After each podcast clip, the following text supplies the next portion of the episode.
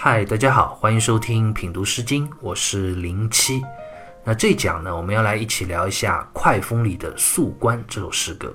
《宿关》这首诗歌历来解读有很多，因为这首诗歌它的文字很简短，内容写的也比较模糊晦涩，所以有些令人费解。那我们今天就尝试以历来各种解读作为一个基础，一起拨开这层层的迷雾啊，来品读一下这首诗歌。首先，关于《宿关》这首诗歌啊，现在最常见的一种理解是认为这是一首爱人悼亡诗。诗人写下这首诗歌的目的啊，是为了悼念已经死去的爱人。我们就先从这样一个角度啊，一起来切入这首诗歌的品读。首先，我们来通读一下这首诗歌：“宿见宿关兮，吉人栾栾兮，劳心团团兮。”素见素衣兮，我心伤悲兮。聊与子同归兮。素见宿婢兮，我心蕴结兮。聊与子如衣兮。那三段分别的第一句啊，素见素关兮，素见素衣兮，素见宿婢兮。这一句，诗人是在描写自己的所见。诗人看到什么呢？他见到了一个人，这个人他的着装是素冠、素衣、素臂。素指的就是白色，冠呢指的就是帽子，衣是指古人的上衣，臂呢其实是一种围腰，也称之为臂膝。我们知道古人下半身其实都是穿长的，就是裙子。那在这个长之前啊，有一块布挡在下半身，也就是古人穿的裙子前面。这一块布就称之为璧，这是周代贵族服饰中非常重要的一部分，是可以用来代表贵族身份的。当时周天子那经常将璧这种服饰啊，跟车马一起去赏赐给大臣。虽然只是一块围腰啊，遮挡双脚的这样一块布，但是却是贵族身份和崇高地位的一个象征。所以从这个三段的分别第一句话，我们至少可以总结出两点。首先，诗人所见的这个人啊，他的身份不低。其次呢，他穿着从帽子到上下身的衣服啊，都是白色的。也正是因为这个“素”字，就是白色的衣服啊，所以历来很多人就认为诗人所见的这个人啊，他已经死去了。白色的帽子、衣服呢，都是死者所穿戴的服饰。所以，诗歌三段一开头这个文学场景啊，是在描写诗人。他望着自己已经故去的这位爱人，那我们再顺着第一段往下看啊，吉人栾栾兮，这里的吉啊，通吉，也就是病字头啊，下面一个次字，大家可以在文案里看一下，就指人非常消瘦的意思。那之后的这个栾字啊，三家诗都写作栾，那这个字就比较复杂了，大家也可以在文案里看一下。说文解字就解释说啊，栾。取也，也就指人消瘦的样子。那这两个字其实意思本意啊是差不多的，所以吉人在这里指的就是这位故去的爱人啊。他穿着素衣，白色的衣服躺在那里，因为人已经故去了嘛，所以身体已经干瘪消瘦如柴。面对这样一位已经故去、毫无生气、消瘦的都变了模样的爱人啊，诗人心情当然也可想而知了，劳心团团兮。劳心就是忧心、伤心之意啊。团团二字啊，毛诗里就解释为忧劳也，是指人忧郁神伤的样子。那面对爱人离自己而去，阴阳两隔的这个残酷的现实，诗人在诗歌接下来两段的后两句啊，表达出了自己内心最真切的忧伤和期望。我心伤悲兮，聊与子同归兮。聊就是怨的意思。诗人啊，就在讲，哎，我的内心啊，真的是悲伤不已啊！你就这样故去了，我空有这孤独的生命，又有什么意义呢？我真的愿意可以与你一同奔赴黄泉啊，同生共死，永不分离。诗歌最后一段这一句表达的也是相同的含义啊，但是在意义上就更进一步了。我心蕴结兮，聊与子如衣兮。蕴结就指诗人内心啊忧郁沉结，无法平复与释怀。如一这两个字，朱熹在《诗集传》里就解释说啊，与子如一，胜于同归矣。就讲如一啊，要在情绪上比之前的同归更进一步啊。同归是指两个人结伴一同赴死，但至少还是彼此你我之分。但是如一呢，则是指这对爱人啊，他们已经不分彼此，完全结合在一起，成为了一体。诗人多么希望能够让自己的生命与这位爱人合二为一呢？一同去承担这无尽的阴暗的死亡，这样忠贞不渝。生死不顾的爱情，真的是让我们千年后的读者感动肺腑，不禁为之潸然泪下。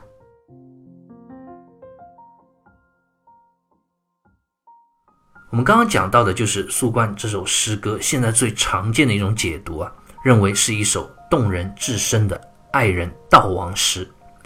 虽然这样的解读非常的感人，非常动人，但其实如果我们细细品读的话，这样的解读还是有些方面并不是非常妥当的。首先，诗歌三段第一句啊，“素见素关兮，素见素衣兮，素见素婢兮”，这三句话第一个字是“素”。我们刚刚在解读的时候啊，其实忽略了这个“素”啊。那这个“素”到底什么意思呢？毛诗里就解释说啊，“素性也”，就指性而有性的意思。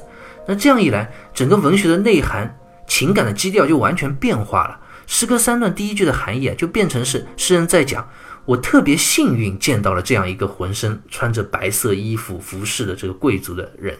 那问题就来了：如果诗人所面对的是这位他自己亲爱的故去的爱人，他心情悲伤还来不及，又有何幸运可言呢？这是。将《宿观》这首诗歌理解为爱人悼亡时的一个第一个硬伤所在。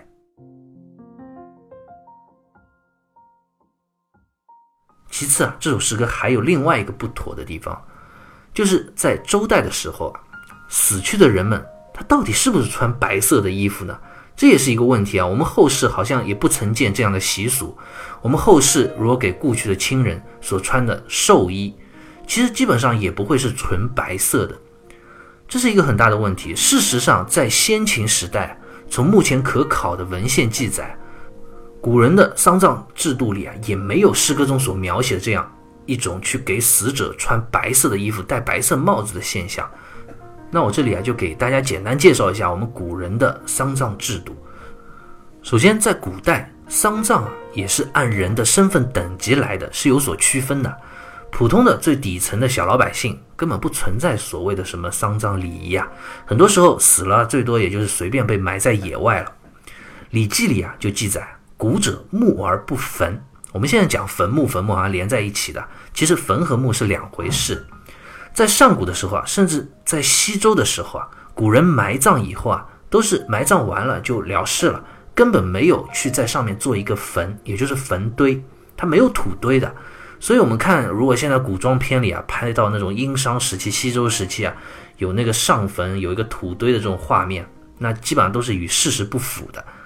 我们不能以我们后人的文化积累啊，去理解最原初古人的这种文化上的习俗。那周代的丧葬制度啊，主要有几个步骤啊。首先，人刚刚去世的时候啊，先要有一个招魂的仪式，就是活着的人啊，要呼唤死者的名字。希望能够将他的魂灵啊召唤回来，这其实是表示活着的人挽回死者的这最后一次努力的尝试。那多次呼唤之后啊，才开始去真正的去办丧礼。丧事的第一步，先要给死者沐浴清理、修剪头发、指甲之类的。然后呢，第二步呢，就是一个叫做脸的仪式。脸啊，分为小脸和大脸。小脸就是给死者裹上衣青，先是给死者穿上衣服啊，然后再裹上一层层的裹尸布。不同的贵族等级啊，用的材质也不一样。越是高等级的贵族啊，裹得越多越厚。那小脸之后呢，就是大脸。所谓大脸，就是将死者装进棺材。所以《素关》这首诗歌啊，讲到死者头戴素冠，身穿素衣，下身还穿着素臂，这其实不太符合历史的现实。因为古代的贵族死后啊。一般都是一层一层的就被裹得严严实实了，不可能穿着这样的衣服躺在那里，让你去这样去看着他。脸这个仪式完毕了之后呢，接下来就是殡这个仪式。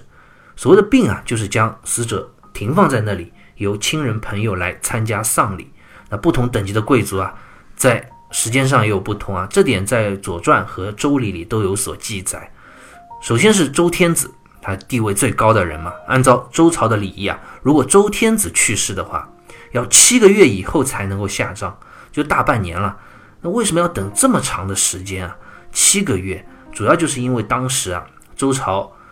各个诸侯国啊，都要派国君来吊唁。那交通呢，又不像我们现在这么发达，一个飞机、一个高铁就到了。当时是需要很长的时间的，所以他们来到这里啊，就要很久。那天子也不能那么快的去下葬了，要放在那里放七个月。其次呢，是诸侯等级的贵族，诸侯国的国君去世之后啊，要五个月以后才能下葬，而参加诸侯葬礼的。一般也是相同等级的其他诸侯国的国君，再往下就大夫阶层，死后三个月下葬，来参加葬礼呢，也都是和他等级差不多的大夫贵族。最后啊是士，这是贵族里最低的一个等级啊。一般在周代，士去世以后啊，一个月就可以下葬了。病礼啊，按照不同贵族等级所对应的时间长度结束之后啊，接下来就是出殡和下葬了。他将死者的棺椁啊埋葬到墓穴之中，所以如果我们大致了解了古代贵族的这个丧葬制度之后啊，就会看到，如果将《素棺》这首诗歌所穿戴白色衣冠理解是故去的爱人的话，并不是非常妥当。那接下来问题也来了，如果诗人所描写的对象他并不是故去的爱人，那对方一定就是活着的喽？那活人怎么会穿完全白色的衣服呢？头戴白色的帽子啊，这按我们现在说起来，在习俗上来说就是很不吉利的。所以还是那句话，我们不能用我们当下的文化视野和习俗，不能用我们当下的眼光去理解最初的古人。其实古人是有这种穿法的，而且在以往先秦的古籍中啊，有很多这样的记载。这点清代的方玉润在《诗经原始》里啊，就举了很多例证，比如说《孟子》啊、《论语》里啊都有类似的记载。那具体内容啊，大家如果有兴趣，可以去阅读一下，我在这边就不展开了。所以，我们不能以我们现在的眼光和习俗去理解古人的穿着打扮。